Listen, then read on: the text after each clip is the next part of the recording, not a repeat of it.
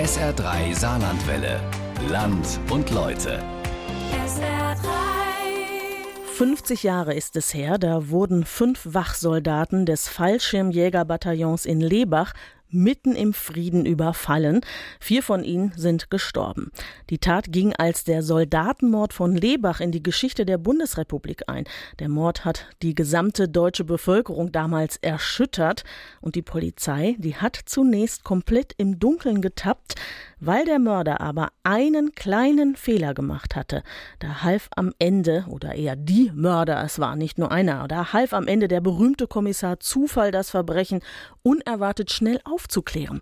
Hören Sie unser SR3 Land und Leute, der Fehler des Dr. Sardo von Mirko Tomic. Verehrte Trauergemeinde, Soldaten, tief erschüttert haben wir uns hier im Standort Lebach zusammengefunden, um Abschied zu nehmen von unserem Kameraden.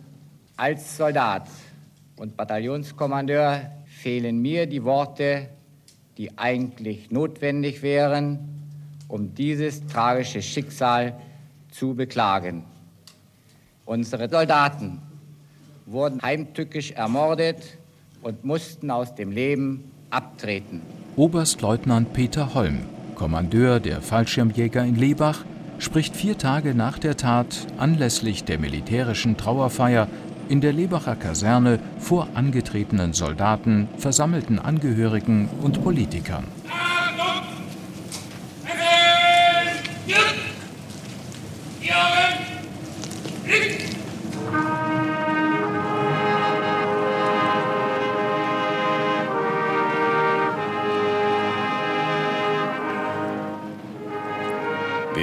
Kapelle der 1. Luftlandedivision das Lied vom guten Kameraden intonierte, trugen Fallschirmjäger die Särge mit den sterblichen Resten ihrer toten Kameraden zu den Lafetten. Anschließend wurden die Toten in ihre Heimatorte übergeführt.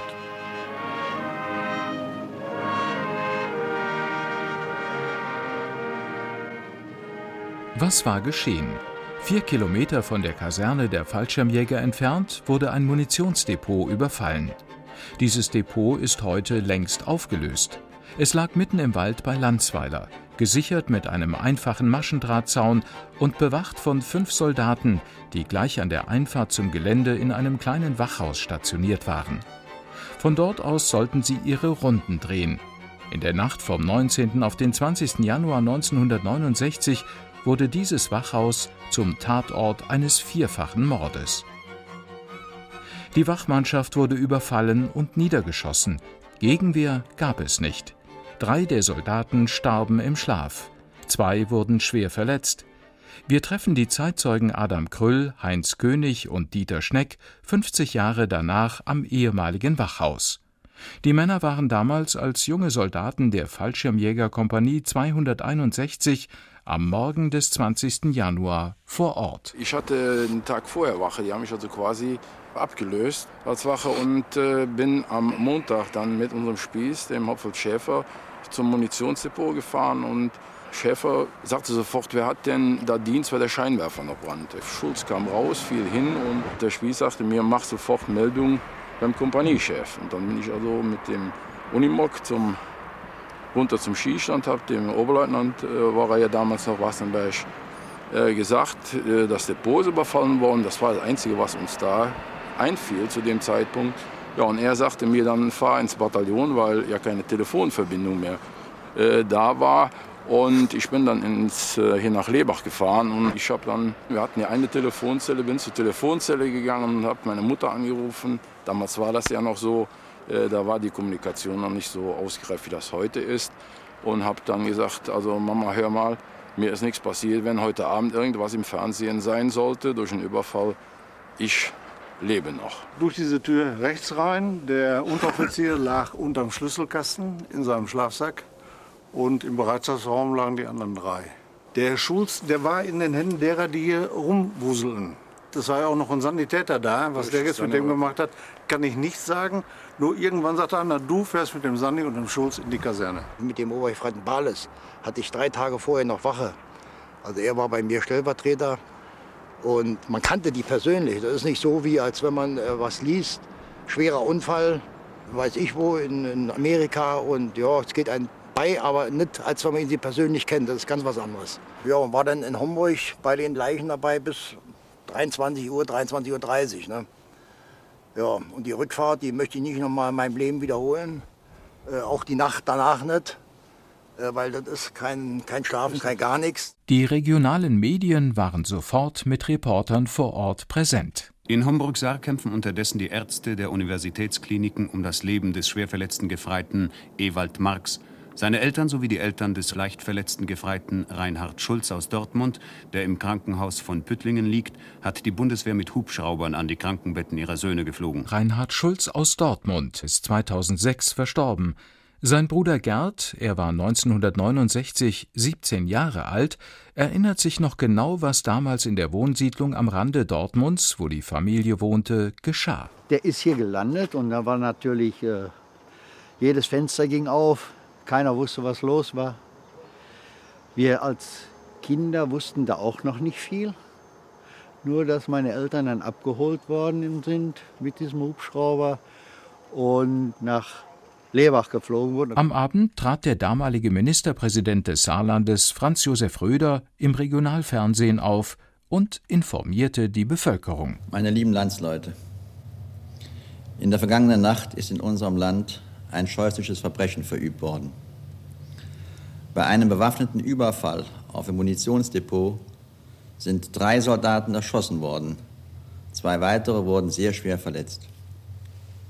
Die Bevölkerung ist mit Recht in Unruhe und Erregung. Und sie kann erwarten, dass alles getan wird, alles, was in unseren Kräften steht, um dieses Verbrechen möglichst bald aufzuklären und die Täter einer gerechten Bestrafung zuzuführen. Peter Hohl, der ehemalige Redakteur der ZDF-Sendung Aktenzeichen XY ungelöst, die später noch eine entscheidende Rolle bei der Aufklärung spielen sollte, erinnert sich an die Stimmung im gesamten Land. Es hat natürlich äh, bei uns genauso wie überall eingeschlagen wie eine Bombe. Weil man muss sich vorstellen, da ist die Gesellschaft angegriffen worden, nicht an ihrem schwächsten Punkt, sondern da, wo sie eigentlich äh, eine Armee abwehren sollte, die mit Panzern und Flugzeugen kommt. Da gehen Leute hin und bringen gezielt Soldaten um. Es musste irgendwas Unbekanntes, äh, Unheimliches anderes dahinter stecken. Das hat also ganz Deutschland extrem beunruhigt. Die aus 85 Kriminalisten gebildete Ermittlungsgruppe bezog die Räume der Polizeischule in Lebach. Verantwortlich war Oberstaatsanwalt Siegfried Buback, der einige Jahre später als Generalbundesanwalt Opfer eines Anschlags der linksterroristischen RAF Rote Armee Fraktion wurde in Lebach informierte er regelmäßig die Presse über den Fortgang der Ermittlungen. Wir haben zurzeit in Arbeit etwa 150 Spuren hier und weitere größere hm, Mengen solcher Hinweise werden bei den Landeskriminalämtern und bei der Sicherungsgruppe in Bad Godesberg vorgeprüft. Die Ermittler standen unter ungeheurem Druck. Nicht nur deutschlandweit, sondern auch im Ausland wurde über ihre Arbeit dauernd berichtet. Zeitzeuge Peter Hohl, damals beim ZDF, erinnert sich. Es war Gesprächsthema. Es war eine gewisse Fassungslosigkeit. In den Medien ist sehr massiv beobachtet worden, was die Polizei alles tut. Es sind unglaublich viele Hinweise, tausende von Hinweisen eingegangen. Also die Menschen haben sich auch äh, beteiligt und zwar mit Hinweisen, die tatsächlich dann auch zu was geführt worden. Es sind etwa 100 andere Straftaten aufgeklärt worden damals im Zuge der Ermittlungen zu diesem Soldatenmord in Lebach. Und es war also eine enorme Anteilnahme wirklich im ganzen Land. Von den fünf überfallenen Wachsoldaten Bales, Horn, Po, Schulz und Marx hatten zunächst zwei überlebt. Sechs Wochen nach der Tat starb der vierte, Ewald Marx. Nur Reinhard Schulz aus Dortmund hat es am Ende geschafft. Sein Bruder Gerd erinnert sich. So wie ich das mitgekriegt habe, hat er die Hälfte von seinem Blut, also ich meine, sieben Liter hat man, hat er drei Liter hat er mindestens weggehabt, weil er so lange draußen gelegen hat. Und da war es auf der Kippe. Durch einen Lungensteckschuss, zwölf Messerstiche, weil er mit dem einen noch gekämpft hat. Und äh, ein im Oberarm vier Zentimeter Knochen weggeschossen. Da sind genug äh, Stellen, die da Blut verlieren können. Ermittelt wurde in alle Richtungen. Der Verdacht richtete sich anfangs auch gegen die radikalisierte Studentenschaft, die damals in großen Demonstrationen gegen die alte, aus der Nazizeit übernommene Ordnung und den Vietnamkrieg an den Universitäten protestierte.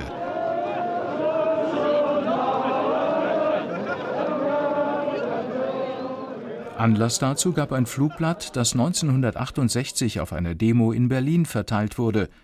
Der damalige saarländische Innenminister Ludwig Schnur liest anlässlich einer Pressekonferenz im Rahmen der Fahndung nach den Lebach-Tätern daraus vor. Richtig ist aber, dass eine studentische Gruppe, und zwar der SDS, am 13. April 1968 an die, beim Ostermarsch an die Teilnehmer des Ostermarsches ein Flugblatt gerichtet hat, und in dem die Sätze stehen, dass, weil friedliche Demonstrationen nichts mehr nutzen würden, wir, das heißt SDS und die zu ihm gehörigen, wenn sie gegen den Krieg in Vietnam etwas tun wollten, nach Völklingen zu der Firma Röchling marschieren mussten, wo die Granatwerferrohre hergestellt würden, dass man zu den Waffenlagern der territorialen Verteidigung in Saarbrücken gehen müsse.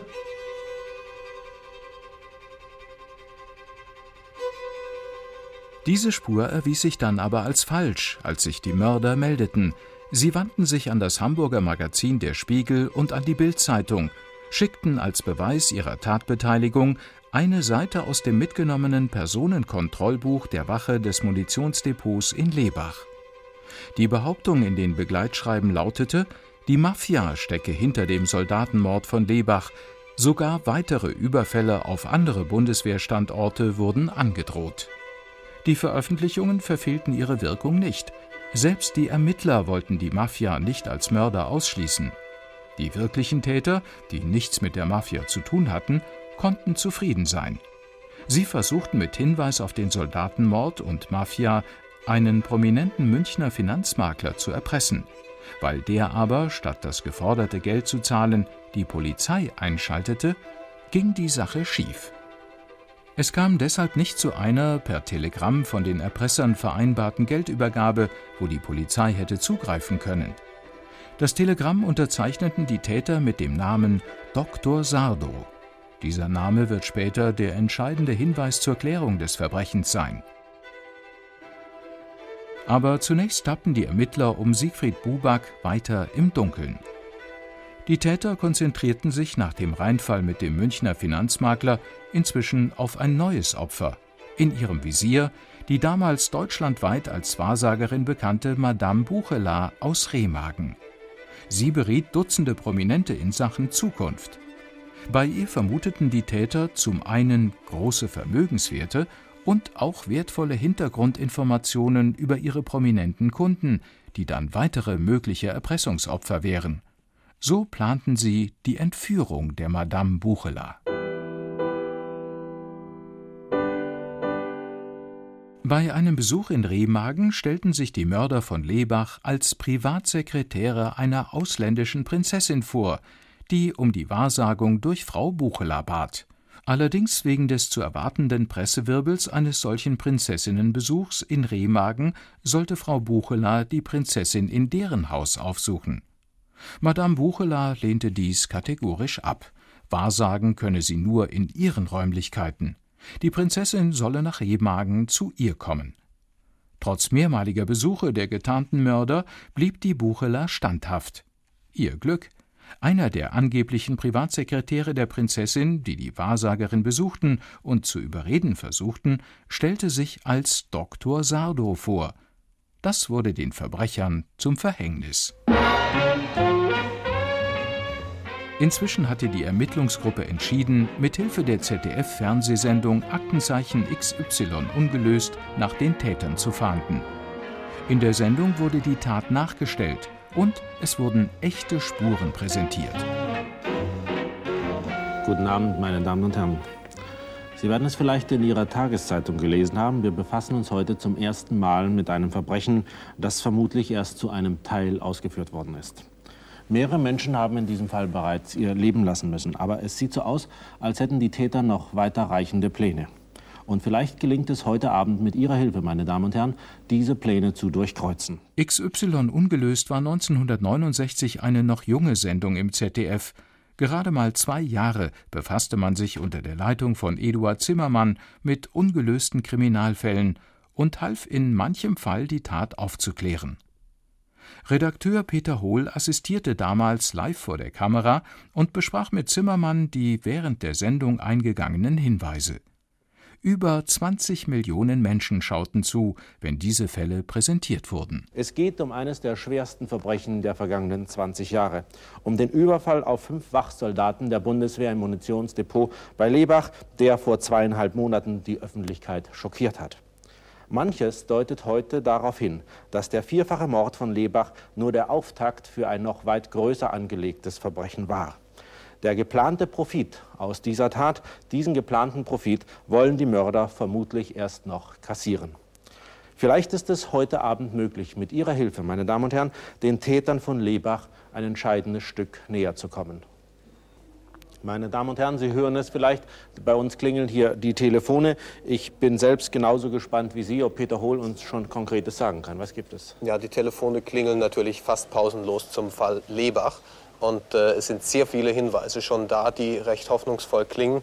Man kann im Augenblick noch sehr schwer absehen, denken, wo ja, etwas Konkretes dran ist. Am 11. April 1969 schaute auch die prominenten Wahrsagerin Buchela aus Remagen die Sendung über den Soldatenmord von Lebach. Das Erpressertelegramm an den Münchner Finanzmakler wurde dabei ebenfalls präsentiert, samt dem Namen des Absenders Dr. Sardo. Dies ist das Telegrammformular, das er selbst ausgefüllt hat. Als Absender benutzte der Mann den Namen Dr. Sardo Paris. Von dem Mann, der das Telegramm aufgegeben hat, meine Damen und Herren, hat die Polizei bisher nur eine Zeichnung. Frank Döring, damals als LKA-Beamter, Mitglied der Ermittlungsgruppe Lebach, erinnert sich. Sie hatte ja jetzt gemerkt, sie hat Mördern gegenüber gesessen. Denn die hatten sie ja dreimal, glaube ich, besucht. Und diese Angst war jetzt also ausreichend, um sich äh, dann an die Polizei dort zu wenden in Remagen und äh, damit hatten wir jetzt den Hinweis. Später, nach der Aufklärung, wurde die Wahrsagerin auch von einem Reporter des Südwestfunks zu dem Besuch der Täter unter dem Namen Dr. Sardo befragt. Dr. Sardo kam hierher, brachte mir Tulpen und fragte Frau Buchler, wollen Sie nicht mit? Nein, sagte ich, ich gehe nicht mit.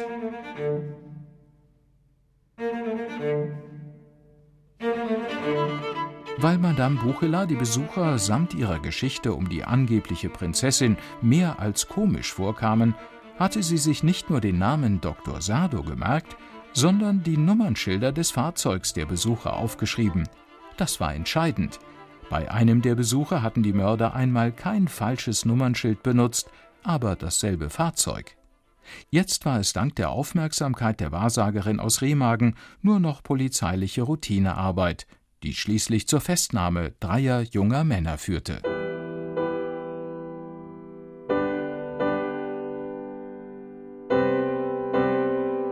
Die beiden Mörder, die vor Ort in Lebach die Soldaten erschossen hatten, Wolfgang D. und Hans-Jürgen F., und ihr Komplize und Mitwisser, der aber nicht mit nach Lebach gefahren war, Gernot W., wurden verhaftet. Aus rechtlichen Gründen dürfen ihre Namen und auch nicht der Name der südpfälzischen Kleinstadt, aus der sie stammten und in der sie die Tat geplant hatten, genannt werden. Was war ihr Motiv? Peter Hohl. Sie haben sich überlegt, wie können wir an viel Geld kommen? Und die Idee war Erpressung. Sie hatten vorher ein paar andere kleinere Straftaten begangen und hatten sich überlegt, wie können wir Leute dazu bringen, uns Geld zu geben. Und dann haben sie in Meyers Konversationslexikon unter M wie Mafia nachgeguckt, wie die Mafia zu so viel Geld kommt. Und haben dort festgestellt Schutzgeld, Schutzgelderpressung. Und haben gesagt, also das machen wir nicht im kleinen Stil, sondern das machen wir im großen Stil. Wir äh, erpressen nur die reichsten Leute, die sollen uns Geld dafür geben, dass wir sie am Leben lassen und äh, als Beweis dafür, dass wir sie nicht am Leben lassen müssen, sondern sie umbringen können, wann immer wir wollen, bringen wir Soldaten um, die ganz besonders gut geschützt sind. Die Soldatenmorde von Lebach sollten solchen Erpressungen den nötigen Nachdruck verleihen, so banal wie grausam.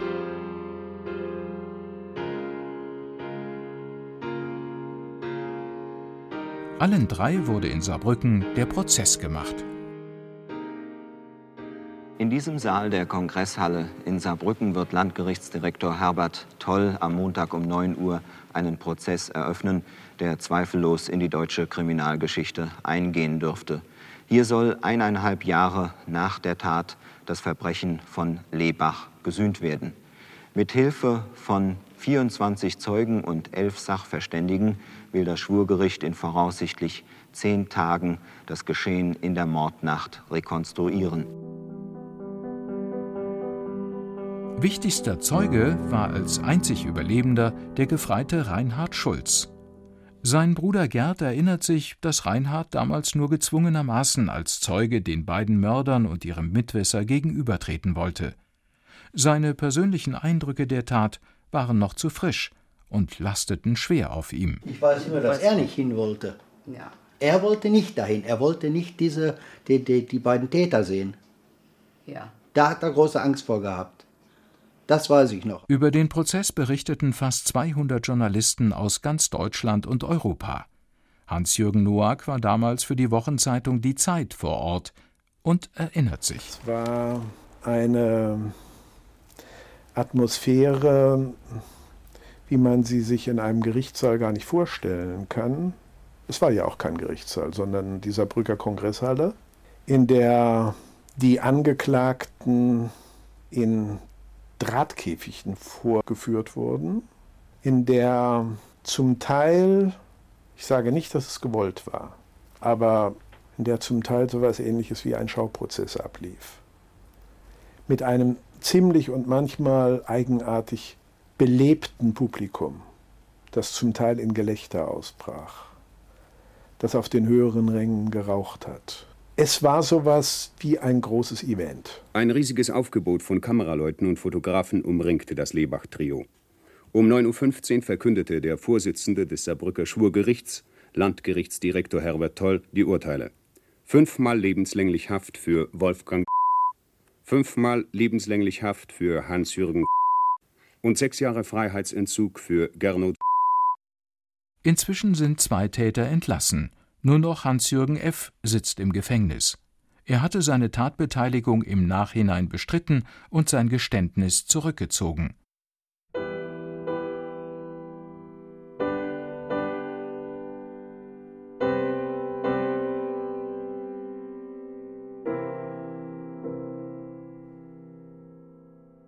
An die vier beim Überfall am 20. Januar 1969 ermordeten Wachsoldaten des Fallschirmjägerbataillons 261 erinnert eine Gedenktafel mit ihren Namen auf dem Gelände der Lebacher Kaserne.